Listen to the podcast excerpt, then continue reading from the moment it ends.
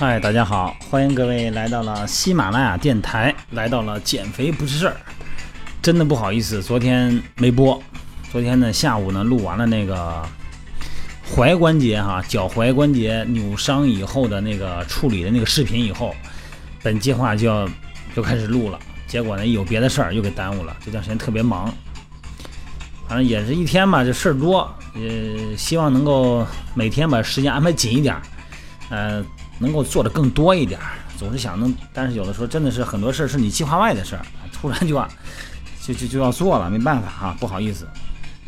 还让关心着我们这个节目的朋友们，是吧？那还等着听呢。虽然说的不好吧，但是至少呢，呃，能有一点慰藉吧。好吧，今天呢。这段这段时间呢，抽空哈，我也是，我喜欢看书，喜欢看书。这段时间看了这个，我不知道大家知道不知道哈，咱们有一个这个非常有趣儿的哈，有一个这个归纳这个咱们人生规则、性格和定律的一本书，叫《墨菲定律》。这个这段时间我看看这个书，也好长时间了，有空就翻一翻。它有一些定律啊，跟咱们那个减肥呢。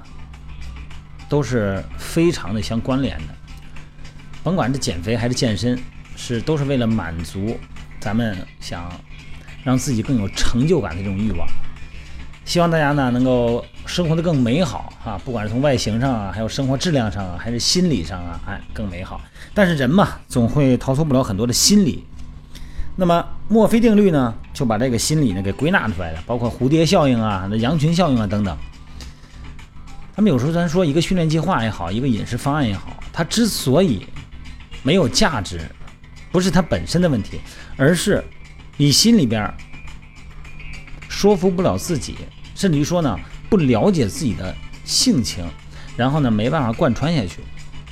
所以我说这个减肥不是事儿嘛，他只要是把心理机制、认知的架构哎有所启发，哎能够打开一些扇门，这样的话呢，我想咱们解决问题的办法呢。呃，并不见得非得是多复杂。今天呢，给大家聊一聊这个。我看的，我昨天看的那个，昨天我一般都早上起来嘛，然后我会抽空我就看看，反正时间短，电梯里头看看呗。叫禁果效应。什么叫禁果啊？就是越禁越禁不掉的那个心理，叫禁果哈。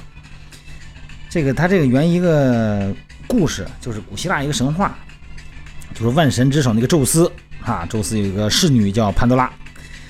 啊，然后呢，让他去送一个魔盒，潘多拉魔盒嘛，然后千万嘱咐他说这个东西啊，那个千万别打开啊，然后越不让他打开，反倒激起了这个潘多拉的不可遏制的好奇心。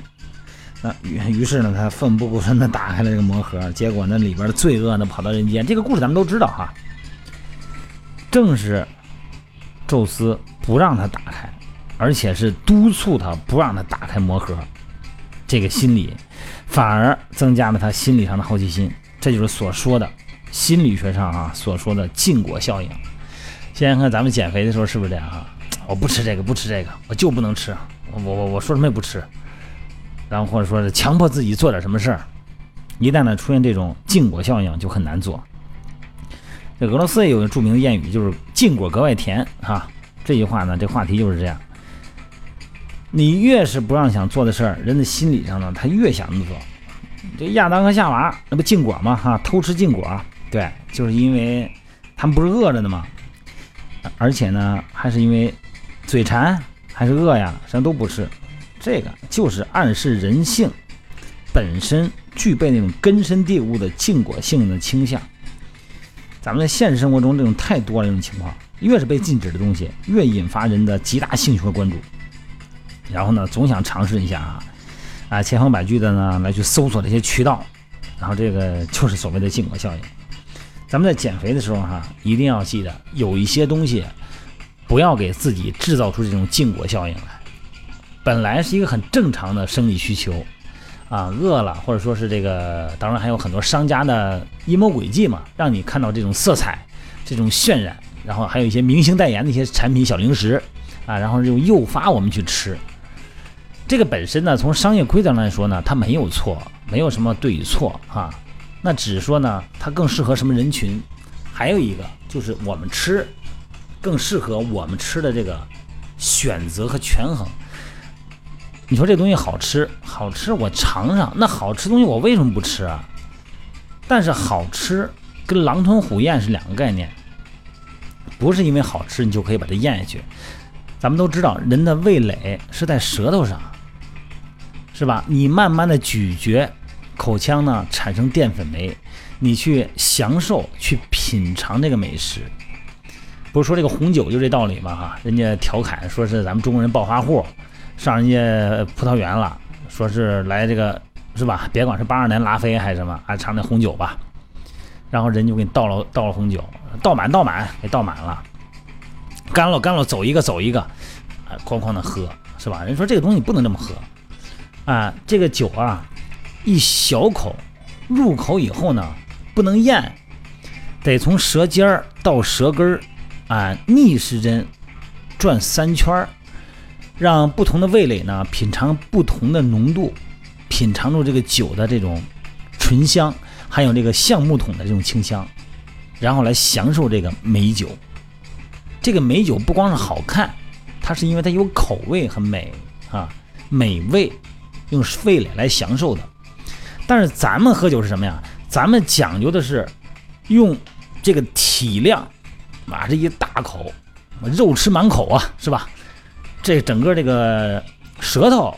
这边味蕾还没反应过来呢，这就直接进入食道了。然后呢，用这个大体量的液体或者是固体食物，把这个食道撑开，让食道它去产生对食物的这个体量的反射。说这个东西，哎呀，在嘴里咕噜咕噜的吃，然后咽下去了，是吧？这口太大，慢慢往下挤压食道，食道蠕动呢，推动着食物的下咽，然后。去体验这种美感，那这个东西它就没有味蕾了，在食道里边，只体察到一种机械力，一种机械的挤压和被挤压来产生的反射，来获得的所谓的我吃的很饱，吃饱了吗？吃饱了，好，咱们都不都这样说吗？他不是吃好了吗？不是吃好了，吃饱了吗？吃饱了，吃饱了，得吃的饱饱的，胃胀的站不起来，哎，说这个吃好了。你看我们山东那边喝酒讲究什么？得喝醉。来了，来到我们那儿去了以后，主人是吧？这个七个盘子八个碗的，就是酒得给你喝，一个个的轮着喝，得喝到什么程度啊？得喝到那个被请的人站不起来了，吐了，这就是人家主人礼到了。如果人对方酒量大，你陪酒的酒量小，那不行，那你这这人家没喝好啊，是吧？那你这都没喝多呀，那不行，赶紧换人。打电话找人，轮着圈的得把人家敬人家，非把人家敬多了不可。哎，这喝多了，喝的哇哇吐了，两个人搀着，你看，主人的这个礼仪达到了，我做到位了，喝好了，这是这么个标准。吃饭也是一样，真正的美味，你是用来用味蕾来享受的，用嘴去慢慢咀嚼，是吧？然后呢，再上升一个档次，哎，通过礼仪，你看吃饭的时候哈，这个。坐姿穿什么样的衣服啊？你看那个西餐里边也是讲究嘛，呃，什么肉配什么酒哈，白肉配这个白葡萄酒，啊，红肉呢配红葡萄酒，是吧？哎，它这个呢增加一个礼仪的这么一个呃维度，来提高对美食的享受的档次，包括一些餐具啊、餐具的颜色呀，还有餐厅啊，还有背景音乐啊，哎，这叫享受美食。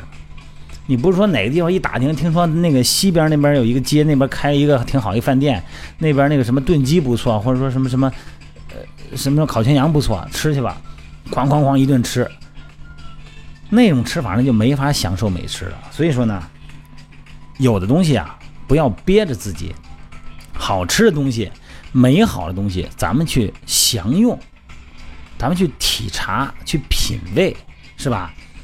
你干嘛不吃啊？那有好东西我不吃，我憋着。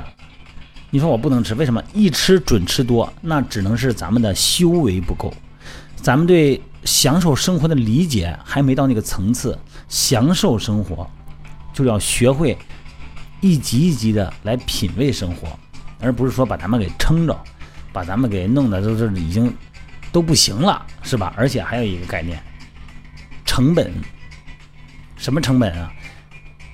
机会成本。想想看，如果中午这顿你吃的特别多，都吃的都不行了，都是你是吃的满足了，但是你晚饭你可能就没法享受了呀，你就享受不了那个晚餐的美味了呀。今天中午我把你给请客请的吃的都吃到三点钟，连吃带喝的，晚餐六点钟咱们换一个口味，你还吃得下去吗？你就吃不下去了。实际上呢，你损失了更多的机会，这叫机会成本。